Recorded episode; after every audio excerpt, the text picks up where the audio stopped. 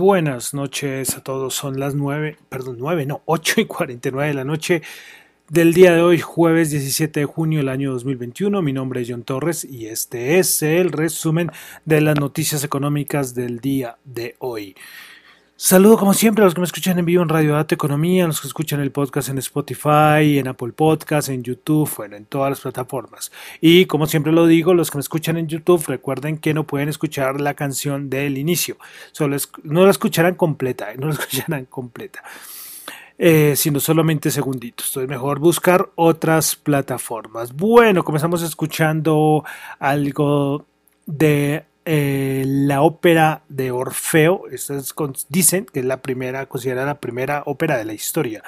Esto es un poquitín antes del inicio del barroco, de Claudio Monteverdi, la tocata. Bueno, entonces vamos a comenzar entonces con el resumen de noticias económicas. Hoy muy poquito, de verdad. Ayer sí hubo mucha cosa, hay días en que hay poquito. De las cosas importantes. Bueno, comenzamos en Asia, tuvimos el dato de inflación en Japón se ubicó en menos 0,1% el dato eh, interanual, se estimaba menos 0,2%. Pasamos a la eurozona, tuvimos dato de, también de inflación, dato interanual 2%, se esperaba, el anterior había sido 1,6%, el mensual 0,3% del mes de mayo.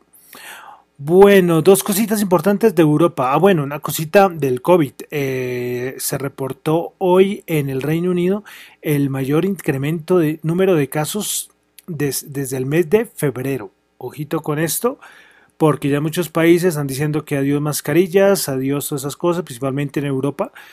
Eh, y cuidadito, eh, cuidadito, porque hay unas variantes que hay, yo no sé cuántas variantes ya, ya perdí la cuenta. Bueno, del Banco Central Europeo, después de ayer de la intervención de la Reserva Federal, se, todavía hay noticias de los bancos centrales y respecto a lo que ayer habló la Reserva Federal. Y respecto al Banco Central Europeo, Lane, que es un miembro del Banco Central Europeo, eh, dijo que todavía era innecesario y prematuro hablar sobre el fin de las PEP. Entonces, en la situación en Europa es totalmente distinta, en algunos casos eh, a, Europa, perdón, a Estados Unidos. Toda la situación del Banco Central Europeo puede ser que ocurra un tapering de la Reserva Federal, pero el Banco Central Europeo no. Entonces es diferente, puede ser diferente, pero de todas maneras pendientes. Pasamos a Estados Unidos, tuvimos dato, el dato semanal de subsidios de desempleo, 412 mil.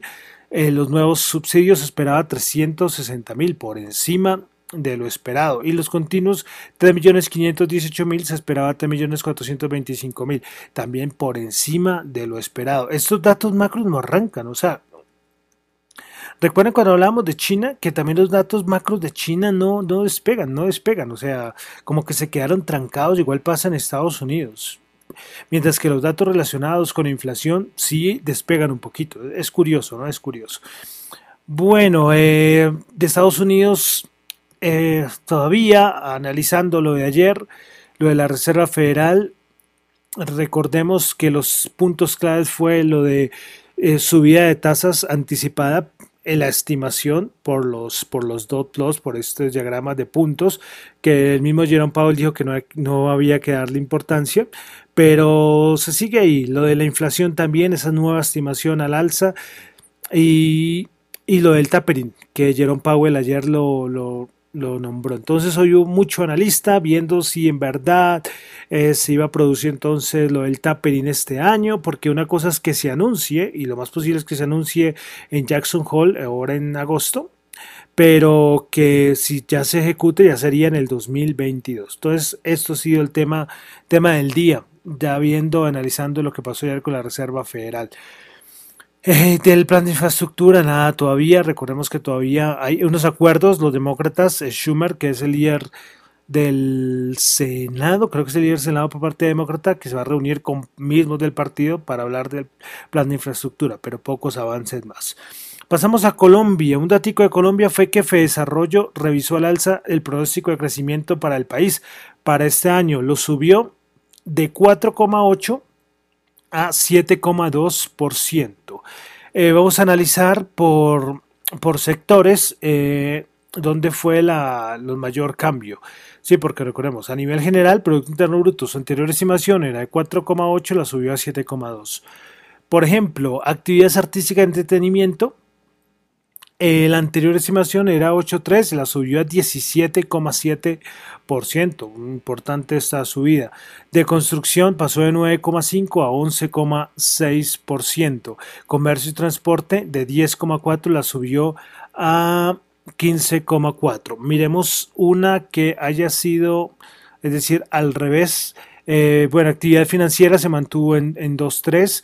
Minería anterior escenario era 1,3%, lo bajaron a, 0,1%. Entonces esto fue los nuevos pronósticos de FE Desarrollo para la economía colombiana. Pasamos a los mercados. Les miento que no hay mucha cosa, de verdad, cosas así importantes, nada. Eh, respecto a la bolsa de valores, hoy hubo una caída en la bolsa de valores de Colombia, no sé, no abrió a la hora que tenía que abrir, sino como hasta las diez y media se normalizó por una falla. Respecto a lo otro eh, del mercado, eh, ya lo vamos a ver. Eh, mañana, como les decía ayer, hay un vencimiento de derivados que es importante para los mercados y por eso yo creo que mañana ustedes van a ver, casi siempre sucede lo mismo, alcista, alcista, ahorita abre Asia, los futuros, abre Europa, vienen vencimientos y boom, se llegan, hay veces que, por ejemplo, mañana me imagino que el Nasdaq cerrará en máximos y los futuros me imagino que estarán subiendo, no sé, no los he visto, pero después del vencimiento veremos a ver qué pasa y especialmente la otra semana. Bueno, entonces vamos a pasar de una vez a los mercados, dirán, pero tan poquito, sí, es que de verdad poca cosa importante. Es que eh, ayer tuvimos mucha información, ¿no? Porque era Reserva Federal. Y recuerden lo que siempre les he dicho, ese es el resumen de las noticias económicas. Hay veces que es más cortico que otros días, lo acepto, eh, pero hay veces que trato de tener la mayor información. Hay días que se alarga hartísimo. Bueno, el Nasdaq 100 subió 180 puntos, 1,2%, 14.163. También es el Nasdaq el máximo. Máximos. Eh, principales ganadores del día: Atlassian Corporation 5,6%, AMD 5,5% y Mash Group 5%. Principales perdedoras: Sirius menos 2,4%, Biogen menos 1,9% y Padcar Inc. 1,9%, menos 1,9%. Vamos ahora con el SP500. El SP500 el día de hoy bajó un puntico, 0% menos 0%, 4.221 puntos. Principales ganadoras del día en el SP500 tenemos a Enphase Energy 6,5%, AMD 5,5%, Danaher Corporation 5%, principales perdedoras tuvimos a Occidental Petroleum menos 7,6%, DXC Technology menos 7,5% y Regions Financial menos 7,3%. Vamos ahora con el Dow Jones. El Dow Jones Bajo 210 puntos menos 0,6%, 33.823. Principal ganador del día, Microsoft 1,3%, Apple 1,2%, Visa 1,1%. Principales perdedoras, Caterpillar menos 3,5%, Dow menos 3,1% y JP Morgan menos 2,8%. Bolsa de Valores de Colombia, el MSCI Colca bajó un puntico, menos 0,1%, 1.248 puntos. Principales ganadoras, Nutresa, 1,8%, Preferencial Grupo Argos, 1,7%, ISA, 1,7%. Principales perdedoras, Mineros, menos 2,7%, Preferencial Semargo, menos 2,3% y Banco Bogotá, menos 2,2%. Pasamos a la al petróleo, WTI 71 bajó 0,4, Brent 72,9 bajó 0,9. Hoy a los commodities les dieron con todo. Miren, el oro 1776 bajó 43. El cobre, el paladio, el, el maíz, el trigo, todo bajó con mucha fuerza el día de hoy el oro, imagínense, se recuerdan que hace unos días estábamos diciendo que se iba a mantener por los 1900 y mire, bajó 43. Un poco, un poco exagerada la caída, mm, podría ser, porque esto va muy relacionado con lo que pasó ayer con la Reserva Federal, el fortalecimiento de la, del, dólar. Eh, hay algunos que dicen que si llega a haber escenarios de inflación, el oro es una gran reserva tocaría mirar y comparar gráficas. Una cosa es la teoría, otra cosa es que en verdad sí haya ocurrido en los últimos años, aunque en los últimos años no hemos tenido inflación. Ha sido una inflación altísima, no la hemos tenido. Bueno, Bitcoin 37.944 bajó 654. Vamos a revisar en este momento el Bitcoin. Se ubica en 37.000, no, a ver cuánto se ubica el Bitcoin en este momento. Creo 37.643, nada, 200 dólares más abajo. Bueno, de criptomonedas nadita, nadita. Es que hoy de verdad el día estuvo más bien tranquilo, tranquilo.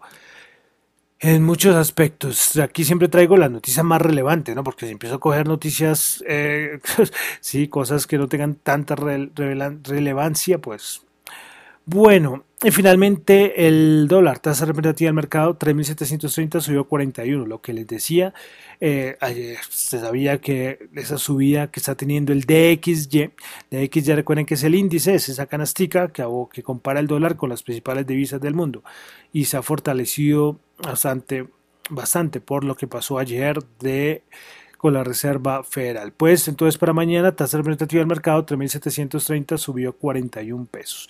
Bueno, hoy más bien poquita cosa, hay días que es mucha información, hoy les dejo con poquita o la más importante. Bueno, recuerden que es lo mío, son reflexiones personales, no es para nada ninguna recomendación de inversión. Mi nombre es John Torres, me encuentran en Twitter en la cuenta arroba John Chu y en la cuenta arroba Dato Economía. Muchísimas gracias.